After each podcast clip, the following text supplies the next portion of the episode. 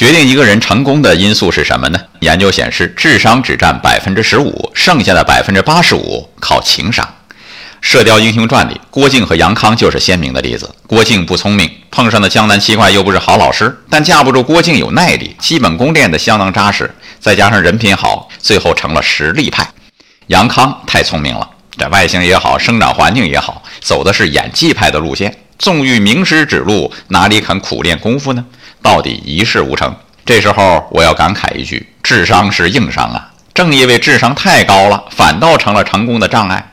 不信，你可以做一道幼儿园的测试题试试。回复数学看题目，如果幼儿园的小朋友都能答上来，你却答不上来，别气馁，只能说你太聪明了。有时候我们不是败给了太笨，而是败给了太聪明。聪明人不肯下笨功夫，很多笨办法反而是成功的捷径。爱生活，高能量。